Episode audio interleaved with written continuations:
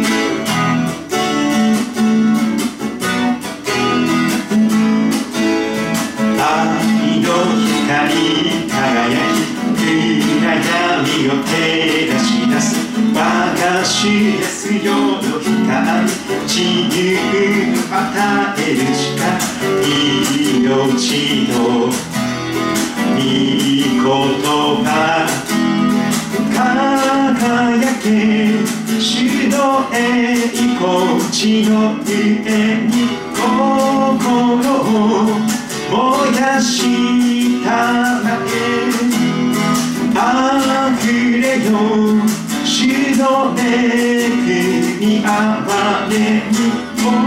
の地を生かしたまえ愛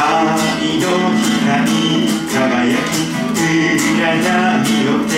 らし出す私ですよの光自由を与える力命の御言葉輝け主の栄光地の上心を燃やしたまえ溢れよ主の恵みあれにこの地を生かしたまえ輝け主の栄光地の上に心を燃やしたまえ溢れよ主の恵みあれこの地を生かしたまえ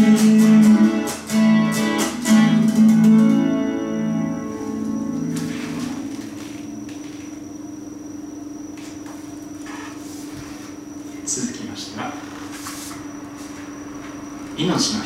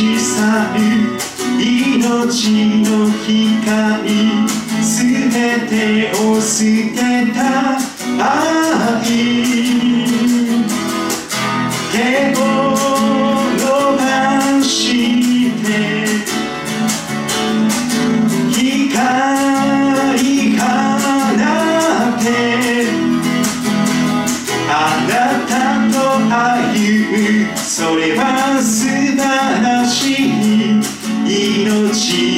の日々を手を伸ばして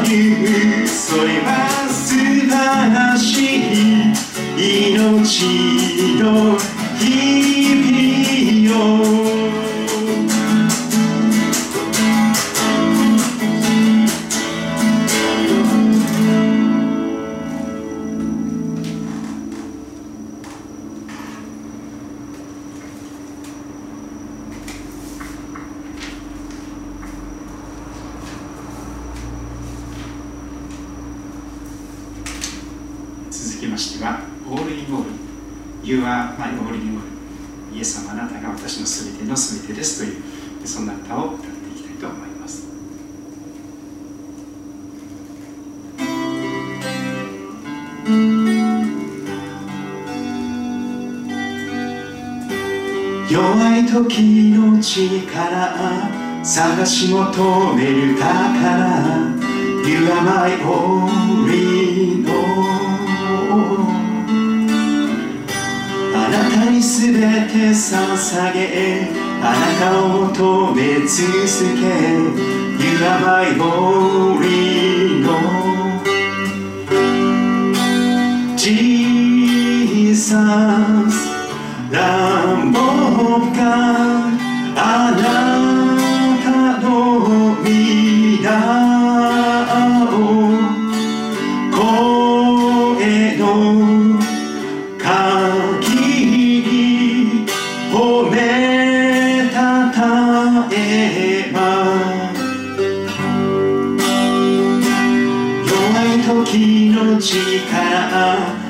足元豊かな湯がまい堀の。あなたにすべて捧げあなたを求め続け湯まい堀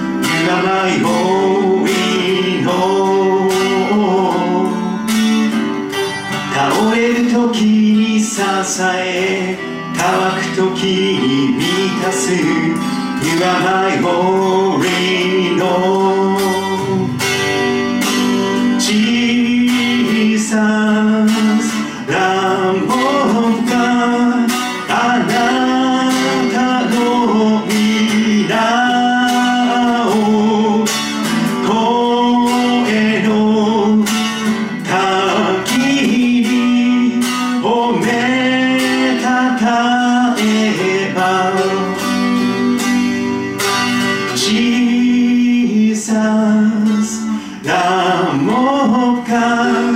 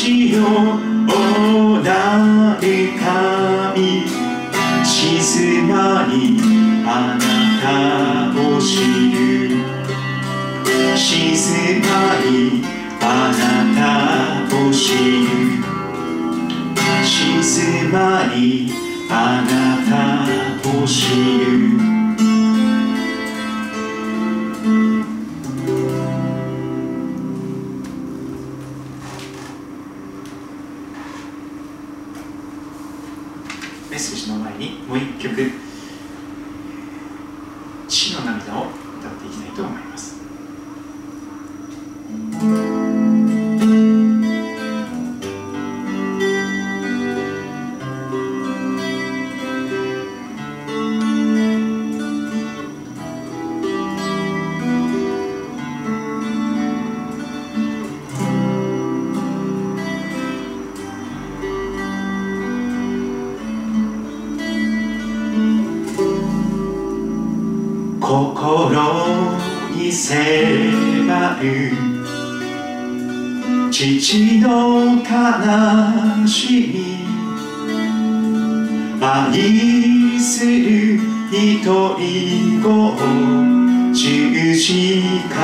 see.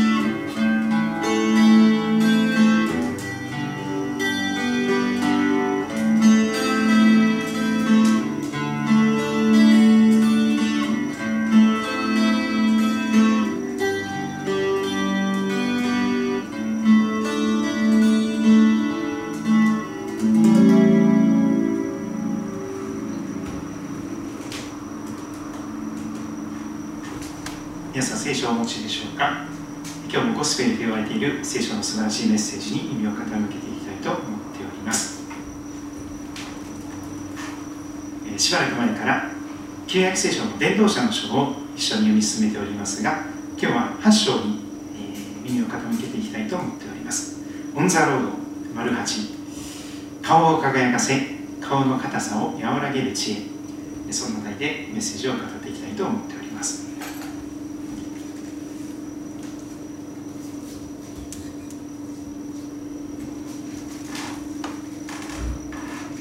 伝道者の書。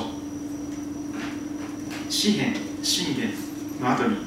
伝道者の書という書物がありますが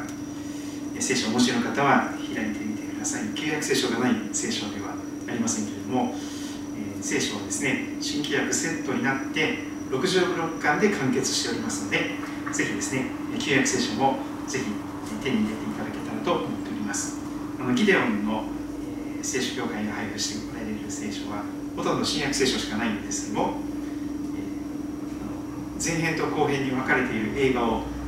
両方味わうためには前編だけ見てもですねよく意味がわからないなんでこういうことになっているのかということがさっぱりわからない中で、えー十分味わうことができません。まず前編を味わってそして後編を味わう。その時にですねあこういうことでこうなっているんだ。あだからこれでこういうふうになるんだ。そういうですねつながりが出てきます。新約聖書だけを読みますと、えーなぜこうなっているのか意味は不明というところがたくさんありますが旧約聖書から読んでいただきますと少々長いんですけどもその新約の土台となるものがいっぱい記されております。伝道者の書の8章を開いて耳を傾けていきます。いつものように起承転結で4つの部分に分けていきたいと思いますが木の部分は1節から5節の途中までです。新科学2017で読みますがそれぞれの内容されている聖書がありましたらそれで聞き比べてくださればと思います。知恵のあるものとされるにふさわしいのは誰か。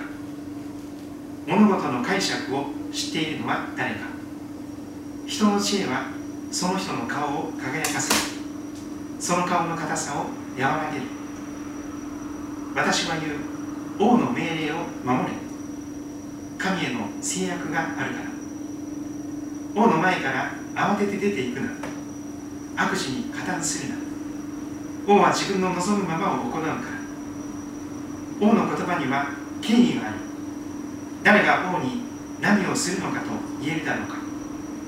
命令を守る者は災いを知らない。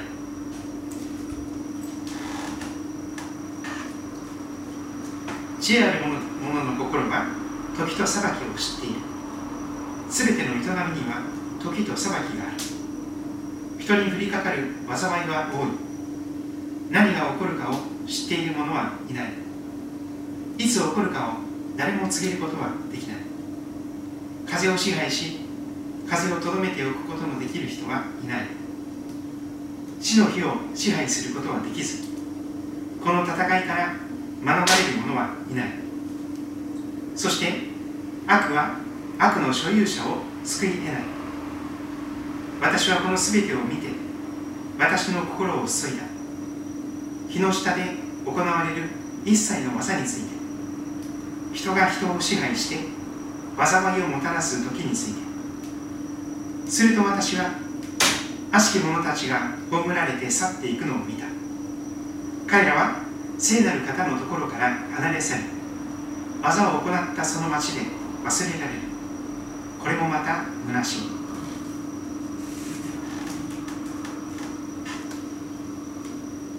悪い行いに対する宣告がすぐ下されないので人の子らの心は悪を行う思いで満ちている。悪を100回行っても罪人は長生きしている。しかし私は神を恐れる者が神の見前で恐れ幸せであることを知っている。悪しき者には幸せがない。その生涯を影のように長くすることができない。彼らが神の見前で恐れないから。虚しいことが地上で行われている。悪しき者の行いに対する報いを受ける。正しい人もいれば正しい人の行いに対する報いを受ける悪しき者もい。る私は言うこれもまた虚しいと。だから私は快楽を賛美する。日の下では食べて飲んで楽しむより他に人にとっての幸いはない。これは神が日の下で人に与える一生の間にそのロープに添えてくださるものだ。私が昼も夜も眠らずに知恵を知り地上で行われる人の営みを見ようと心に決めた時全ては神の御業であることが分かった。人は日の下で行われる御業を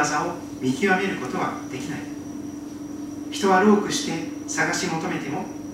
見出すことはできない。見出すことはない。知恵のある者が知っていると思っても見極めることはできない。聖書の箇所は以上です。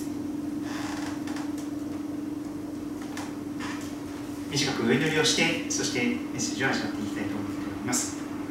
お願いいたします。天のお父様今日は8月21日の金曜日の夜を迎えています。ほんの少しだけ虫の鳴き声が聞こえ始めそして朝晩には少し涼しさを覚えております。けれども日中はまだまだ残暑が厳しく猛暑と言えるような40度近い気温に私たちは念をされております。どうか神様あなたが助けてくださりこの暑い夏を共に乗り切ることができますように。暑さの中にあっても流れのほとりにしっかりと根を下ろしそして命の水の流れであるあなた様と共に歩む中にあって時が来ると実を結びその葉は枯れない。その人は何をしても栄えると記されている。流れのほとりの木のような人になることができますよ人生の秋を迎えていく時収穫の秋を迎えることができますよ実を結ばない人生ではなくたくさんの良い実を結ぶ人生となれますよせっかく生まれてきて生かされているのですから。生まれてきてよかった。知らなくてよかった。そして神様に愛されていること。こんな素晴らしい人生があるということを十二分に味わうことができますように私たちの残りの人生を豊かにお導きくださることをお願いいたします。新型コロナウイルス少し第2波が収まりつつあるかもしれませんが確実にいろいろなところに広がっております。重症になる患者さんも増えております。神様どうかあなたがお一人お一人の命と健康を守ってください。私を暑さの中で熱中症になる方もいます。主がどうぞそれぞれの命と健康を守ってください。主を語りください。しもべは聞いております。愛する主イエス・キリストの名前を通して祈ります。On the Road 8顔を輝かせ顔の硬さを和らげる知恵。皆さんもですね顔が輝くことを願っていらっしゃるかと思います。こわばった硬い顔ではなくて柔らかい顔になりたいと誰もが願っているのではないでしょうか。生き生きと輝いている顔魅力的な顔また頑固な硬い顔でなくて柔和な柔らかい穏やかな顔であるならばそれは本当に素敵な人生ではないでしょうか。先週私は休みをいただいて四国の高知県私の生まれ故郷に帰ってきましたけれども、えー、久しぶりに高知に帰るとですねあ杉戸とか宮代よりもかなり都会なんだなと思いました。建物だけを見るとですねもうマンションやビルがたくさん立ち並んでいて、まあ、県庁所在地でしたから、えー、埼玉県もですね浦和辺りに行くと県庁所在地なのでたくさんのビルやいろんなものがたくさんありますけどもこの近辺はですね畑や田んぼが多くてそして、まあ、高くて3階建て4階建ての建物しかないかと思いますが、えー、県庁所在地に久しぶりに帰りましてですねこれはかなりの城下町だなと改めて思いましたがしかしそんな中で高知県の人たちを見るとですねやっぱりなかなかですね、えー、素敵な顔をしている人がたくさんいました。しかし中には頑固な囲碁層と言われるような頑固なおじさんもいろいろいてですね、え、いろんなことを喋ったり、え、叫んだりしている人も、いました。皆様はいかがでしょうか？選ぶことができるとすれば顔を輝かせる人生顔の硬さが和らぐことができるそんな知恵を得たいと思われないでしょうか？そのことについて今日見ていきたいと思いますが一節に早速その言葉が出てきます。知恵のあるものとされされるにふさわしいのは誰か？物事の解釈を知っているのは誰か。その後ですね。人の知恵は人の知恵はその人の顔を輝かせその顔の硬さを和らげると記されています。知恵はその人の顔を輝かせる。その顔の硬さを和らげる。そういう知恵があるのだというのです。これは人の知恵と書かれていますが人間の知恵ではないでしょう。祈りの中でいや祈らなければ祈り求めなければ得られない知恵だと思います。神の知恵と言ってもよいでしょう。そしてそれは信仰の知恵とも言えるかもしれません。そのような知恵はその人の顔を輝かせその顔の硬さを和らげる。何を隠そう私も二十歳ぐらいまではですね顔が輝いていなかったと思います。そして顔はですねこわばっていて頑固で暗くてですね硬くてそういう顔をしていたと思います。しかしこの聖書の知恵神の知恵に出会った後に私の顔は少しずつ輝きを取り戻すことができております。そして頑固な硬い顔だったものがですね少し柔らかくなっているかなと思いますけどもまだまだですね高知県出身ですから頑固なところもありますがしかし、何十年か前に比べたらですね随分顔が丸くなったなということも思います、えー、お腹にも余計な肉がついたりしておりますけど。2節3節4節5節あたりも木の部分です。私の言う王の命令を守れ。神への制約があるから。王の前から慌てて出ていくな悪事に加担するな。王は自分の望むままを行うから。王の言葉には権威がある。誰が王に何をするのかと言えるだろうか。命令を守る者は災いを知らない。当時、えー、絶対的な権威を持っている王様がいた時代になります。時にそういう王様が指導者が出てしまう時がありますがその時には下手にその指導者に立てついてはいけないと言われます。その人物は権力を欲しいままに望むままを行う。王の言葉には権威がある。王様の命令は絶対と言われるようなそのような権威があります。誰が何をするのかと言えるか知恵を命令を守る者は災いを知らないと言われます。その中で章の部分5節の2行目からのところその後を見ていきます。聖書の章と節はですねだいぶ後の時代に、作られたということですから時々変なところで区切られておるかなと思いますがこの8章の5節もこの半分のところで区切った方がいいんじゃないかと私は思いました。命令を守る者は災いを知らない知恵ある者の心は時と裁きを知っている。知恵ある者の心は時と裁きを知っていると言われます。その人の顔を輝かせる知恵その顔の硬さを和らげる知恵は時と裁きを知っているというふうに表現でされるかと思いますそして続く6節はその時と裁きをえー説明していきます。すべての営みには時と裁きがある。すべてのことには時があると伝道者の書はすで、に語っておりますがすべての営みには時と裁きがある。とこの伝道者ははっきりと語ります。ちゃんと神様が見ておられて時が来ると速やかな裁きが行われる。それがこの世の常である。信仰の眼差しを持って全てを見通しています。どんなに不条理なことがあったとしても神様がちゃんと見ておられて時が来ると速やかな裁きがある。人に降りかかる災いは多い。何が起こるかを知っている者はいない。いつ起こるかを誰も告げることはできない。全ての営みには時と裁きがあるのですがその時を人は悟ることができないとも言われます。今年もうすぐ9月を迎えますが小学校のお友達とかはですね大変な夏を迎えております。私の息子もですね8月の8日から18日までわずか10日間の夏休みしかありませんでした。そしてまだ、えー、涼しくもなっていないのに熱中症の危険もあるのに早速学校が始まってそして2日目から給食があり早速授業がある息子はちょっと体調を崩して今お休みしておりますけれどもそんな状況にあります。誰がこの新型コロナウイルスがここまでの尾を引いていると想像できたでしょうか。もちろん少々知恵のある人はですね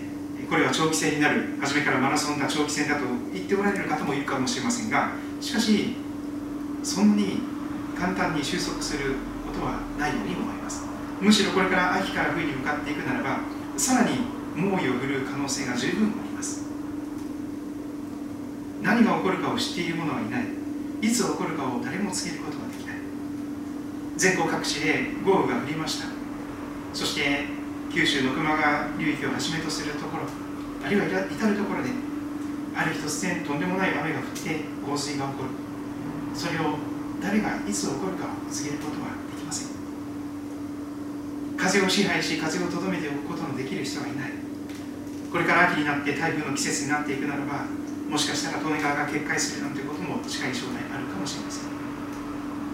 主の日を支配することはできずこの戦いから免れる者はいない。そして悪は悪の所有者を救い得ない。伝道者ははっきり語ります。悪は悪の所有者を救い得ない。どんなにずる賢くて狡猾で悪賢かったとしてもそのような悪や狡猾さというものはその人を救うことはむしろその人を滅ぼすことしかできないでしょう。要領よくずる賢くうまいように切り抜けようとしても結局その悪さがその持ち主を本人を救い得ないということが言えるでしょう。9節から私はこの全てを見て私の心を注いだ。日の下で行われる一切の技について人が人を支配して災いをもたらす時について。すると私は悪しき者たちが葬られて去っていくのを見た。彼らは聖なる方のところから離れ去り技を行ったその町で忘れられこれもまた同じ悪いことした人もやがて死んでいきますがしかしそんな中で忘れられていく。それも虚しいということも言われています。そんな中で起承転結の天の部分を見ていきます。11節から。悪い行いに対する宣告がすぐ下されないので人の子らの心は悪を行う思いで満ちている。まさにこの世の正直者がバカを見ると一見思われるその現実が見抜かれております。悪い行いに対する宣告がすぐ下されない。悪いことをしている人がのさばっている。いまだに悪いことをやり続けている。だから人のこの心は悪を行う思いに満ちている。悪を100回行っても罪人は長生きしている。どういうことか。しかし私は神を恐れる者が神の見舞いで恐れ幸せであることを知っている。伝道者はもう一つの現実を見つめていきます。それは信仰の眼差しと言えるかと思います。神様がちゃんと見ておられて正直者がバカを見ることは絶対にない。神様がやがて時が来ると必ず正しい裁きをしてください。だから神の御前に神様が見ておられるということを覚えながら神の前に恥じない人生神の前に悲しまれる人生を生きようとしない人それが神を恐れるものでありましょうか神様の見舞いで恐れ幸せであることを知っていると伝道者は語りますそうです。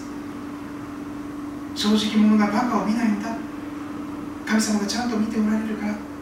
そういう信仰を持って神を恐れる人こそ本当に幸せであることができるというのです。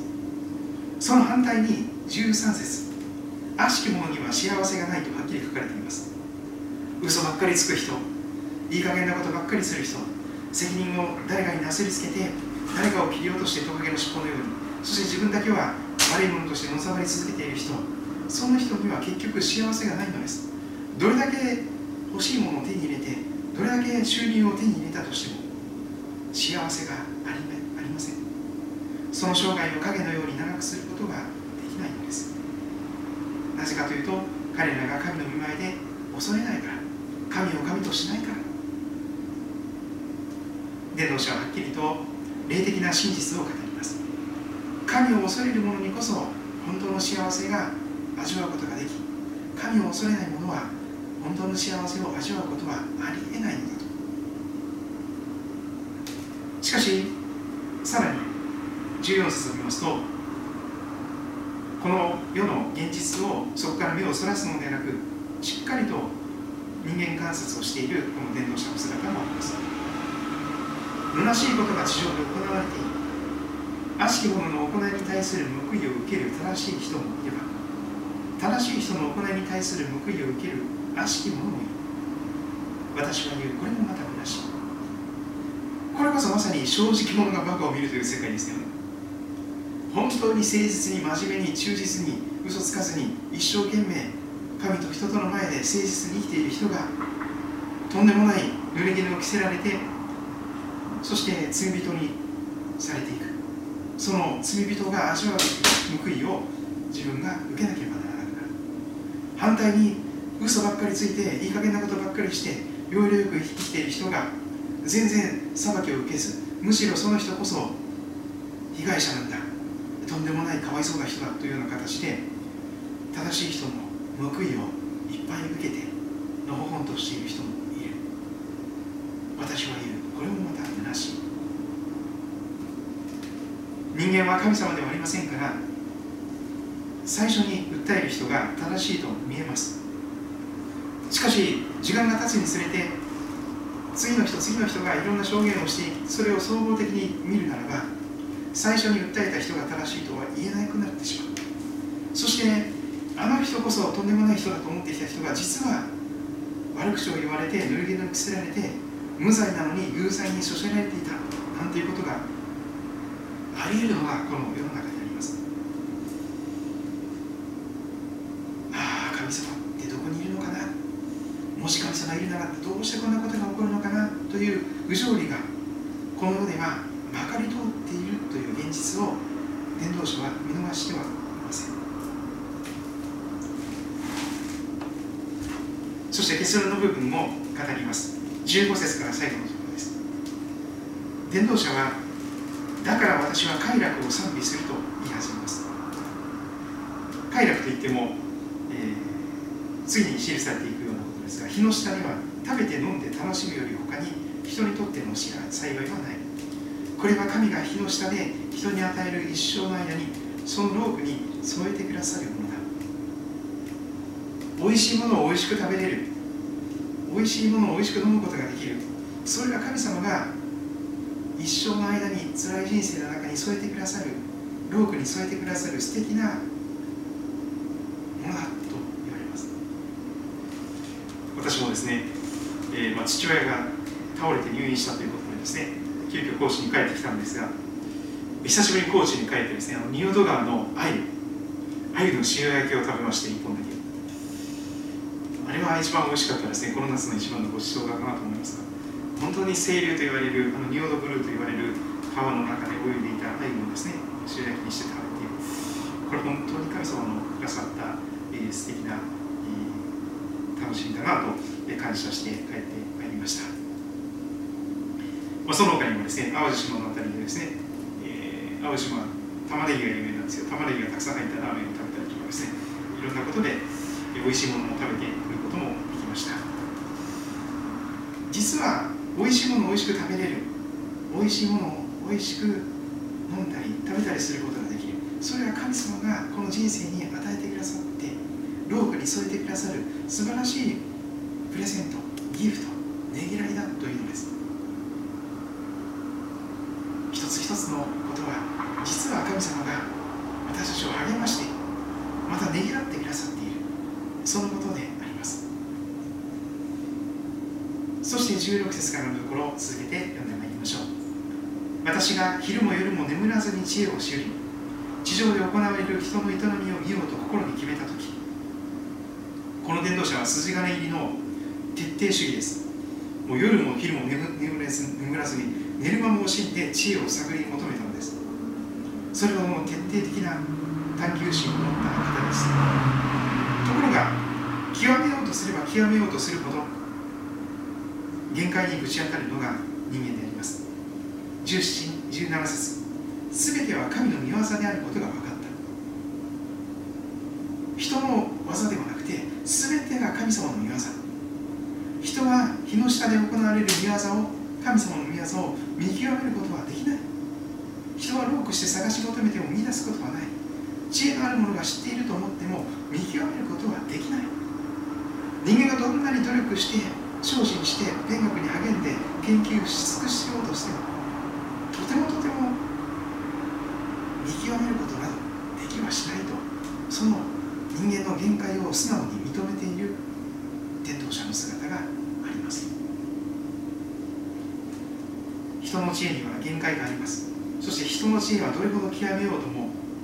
顔を輝かせるような知恵ではないと思います。むしろ顔がどんどんこわばって硬くなっていくような知恵かもしれません。ここで私たちは何を結論付ければよいのでしょうか。顔を輝かせ顔の硬さを和らげる知恵とは何なのでしょうか。祈り求める者にだけ与えられる神の知恵であります。新約聖書の光に照らせば十字架につけられたイエス・キリストそのものがそのような人の顔を輝かせる知恵そのもの顔の硬さを和らげる神の知恵であります。そして十字架のキリストの前に十字架のイエス・キリストの前に私たちは全てのものが膝をかがめなければなりません。なぜですか？それは私もあなたも全てのものが毎日悪を行っている罪人であるということを認めざるを得なくなるからであります。先ほど伝道者が他人事のように人事のようにですね語っていましたよね。12節あたり悪を100回行っても罪人は長生きしている。それ私たちのことじゃないでしょうか。毎日毎日嘘をついたり毎日毎日やらなきゃいけないことをサボってしまったり毎日毎日さまざまな形で神様がやってほしくないことをやってしまいやってほしいこと神様がやってほしいと願っていることをやらない。そんなふうに毎日毎日少なくとも100回ぐらいは悪を行っているでしょう。常習犯です。365日毎日100回ずつ行っているでしょう。そして80歳まで生きて2万9200日生きたらどれだけの罪を重ねて重ねてしまうものでありましょうか。悪を100回行っても罪人は長生きしている。それはただ単に私たちにも神様の憐れみがあるということです。聖書の基準に照らして誰が正しく私は間違ってない生き方をしていると言えるでしょうか？神を愛し隣人を愛することが全てです。しかしどれだけ私たちが神を愛し隣人を愛しているというのでしょうか？神様と私たちだけが知っています。私たちはそんなに楽しくなくてそんなに愛で愛のある人でもなくてむしろ自分さえ良ければそれでいいと思ってしまう。コロナの中でも人との距離をとって自分さえコロナにかからずに健康でいればそれでいいと思ってしまう。なるべく人と関わりたくない。そんな人生を選び取ってしまうのが私たちではないでしょうか。今ですねコロナの時代と言われますけれどもあの良きサマリア人とは正反対の生き方が新しい生活様式として進められているようにも思います。困っている人がいても死にかけている人がいても反対側を見て見ぬふりをして通り過ぎていきなさい。ソーシャルディスタンス。距離を置いて社会的にも距離を置いてその人と関わらずにそのまま距離を置いて通り過ぎてください。そういう新しい生活様式が進められているようにも思います。しかしお医者さんや教会のメンバーがそのようにソーシャルディスタンスに社会的な距離を置いて困っている人悩んでいる人に寄り添うことをしなかったらどうなりますかたくさんの人が死に直面してそして命を落としていくことになります。悪を100回行っても罪人は長生きしている。それは神様がまだ私たちを諦めずにやり直しのチャンスを悔い改めのチャンスを備えていてくださるということではないでしょうか。全ての人は罪を犯したので神からの栄誉を受けることが偽人はいない一人もいないと聖書は語ります。誰もが腐り果てていて自分のことしか考えない。自分さえ良ければそれでいいと思ってしまう。または自分の幸せのためには他の人を不幸にしても構わないと思ってしまう。人の不幸を喜び楽しむようなそういう悪いことを私が好んでしまうそれは聖書が語る罪人でありますいつも言い訳をしていつも責任転嫁をして自分は悪くないけれどもあの人が悪いんだあの人にはもっと厳しくしてください。みたいなことを要求していくならば私たちは即座に命を絶たれてもおかしくない状態になっているでしょう。私たちも同じような嘘をついたり人を貶めたり人を傷つけたり平気でしていることでしょうか十字架のイエス・キリストの前に全てのものが毎日毎日罪を行う常習犯罪人であると聖書は語ります。しかし神様はそんな罪人を招いて救うために愛する一人子を与えてくださったのであります。神は実にその一人子イエス・キリストをお与えになったことにようあなたを愛された。それは御子イエス・キリストを信じる者が一人として滅びることなく永遠の命を持つためであると聖書は語ります私は正しい人を招くために来たのじゃない。私は罪人を招いて罪人の友となって罪人を悔い改めさせて救うために来たのだとイエス様は何度も何度もおっしゃっています。私たちは毎日悪いことしかできない罪人でしかありません。まるで自分が神様であるかのように神様を神様ともせず愛も変わらず自分の力だけで生きていけると思い上がっております。しかしそんな私たちがただ十字架のキリストによってだけ正しい人にされるのです。義人は信仰によって生きると聖書がはっきり語ります。神の前に正しいと言える人は信仰によって生きる人であります。それは私の上に義なる神様をお乗せして羊である生贄であるイエス様をお乗せしてそしてイエス様を頭としてイエス様を主としてその方に従っていく。その人こそ義人であります。神様は本当に素晴らしい方です。人にはできないが人にはできないことが神にはできると聖書が語ります。だから神様なんですけども人間にはできないことが神にはできるのです。高知県に帰って改めて高知県の人は頑固なんだなと思いましたけども自分もその頑固さを受け継いでいるんだなと、えー、思いました、えー、もう手こでも動かないんですよね。神なんかいるわけない。俺は自分の力で生きていける。他力本願なんか持ってるのか。自力本願。自分で自分を救わなきゃどうするんだ。というそういう人ばっかりです。私の父もですね他力本願の宗教が大嫌いで。それでですから自分が修行して神になろうとする救いを自分で得ようとするようなそういう道をずっと84年歩んできております。しかし人にはできないことが神にはできるのです。あのてこでも動かないと思われた父親何を言っても無駄かなと思ったその父親に皆様に祈っていただきながら帰って、えー、その病室でお見舞いしますとかつてですね前が牧師になるなら二度と家に帰ってくるな。キリスト教なんか邪教だとかって言い放っていたあの父親がですねキリスト教の神に祈ってほしいと言ってくれたんですよね。これ奇跡ですよ。人にはできないことが神にはできる。主イエスを信じなさい。そうすればあなたもあなたの家族も救われます。アーメンですか皆さん。私たちがたとえ信じられなくても神の御言葉は神の約束は真実です時が来ると神の言葉は出来事になりますそして驚くべき奇跡が起こっていく時にこそ私たちの信仰は本物になっていくことでしょう本当に神様は生きておられるんだ本当に神様は聖書の約束通りに約束を果たしてくださるんだこの時代にも神は死んだと言われるこの時代にも神は生きておられるんだ私を作って宇宙を作った神様って本当にいらっしゃるんだ。そのことが分かって生ける誠の神と自分が出会っていく時に初めて本物の信仰者になっていくことでしょうその時に頑固な顔が優しい穏やかな柔らかい顔に変えられていきますそして暗くて何の輝きも放っていない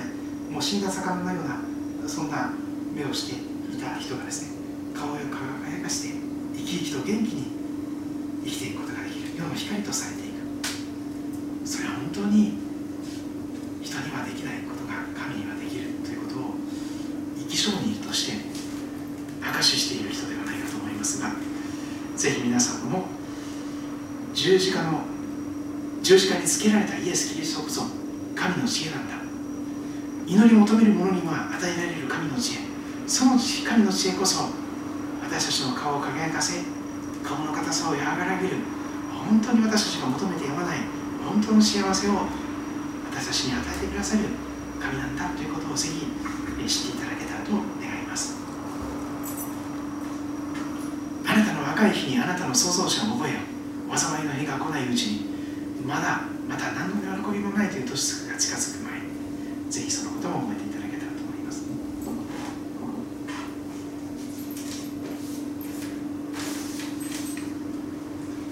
最後に「すべての良きもので」という歌を歌って、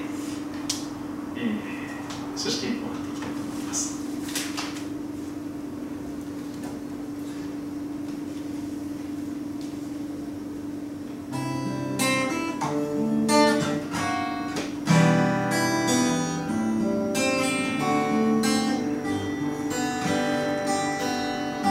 イエスを愛せよ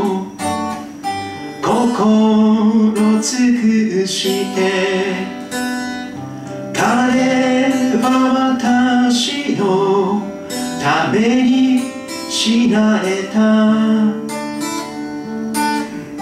イエスをあがめよ心尽くして。彼は救いの。あがないとなられた。すべての良きものを。スに捧げます。すべての良きもので主イエスをたえます。イエスを愛せよ。心尽くして。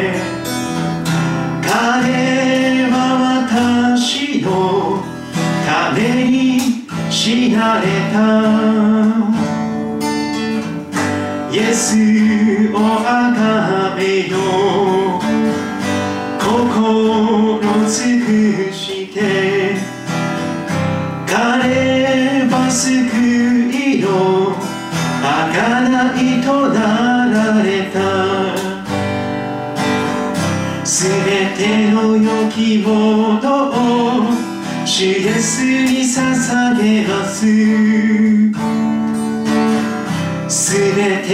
ての良きもので主イエスをたたえます。すべてのすべての良きものを主イエスに捧げます。すべての良きもの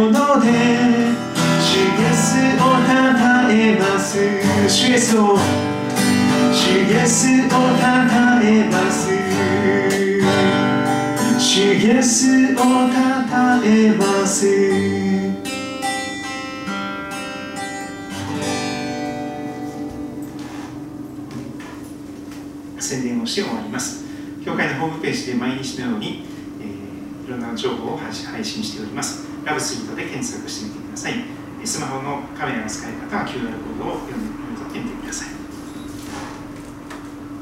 ラブスイートラジオ、えー3月3日から始めておりますが先週はちょっと1週間ぐらい休みましたけれどもまた再開しております。ぜひ、えーご覧になってお聞きになってくださると感謝です。ここに来られてない方のためにいつも地図をご紹介しています。一番近い駅は東武動物公園の駅です。東武スカイツリーラインですね。北千住あたりから30分ぐらいで来れます。東口の改札から出てそして古利根川を渡りますとえ吹田町に入ります。旧日光街道の宿場町ですね。え本陣跡地内昔の本陣があったところから曲がっていくと、まあ、あの一番分かりやすい道ですが一番近い道は川沿いに歩いてですね来ると一番、えー近道です。歩いて迷わなければ10分ぐらいで来れます。お蕎麦屋さんの斜め向かいスイート高校と JA の間の、えー白い箱型の建物になっております、えー日曜日は朝10時半からと、えーそれから夜、えー8時から9時、えー礼拝をしておりますので、えーぜひお伝えください。ということですね。はい、えー今日も見てくださりくださってありがとうございました、えー週末から新しい週に向けて皆様の上に感想の祝福と、えー導きが豊かにありますようにとお願いいたします。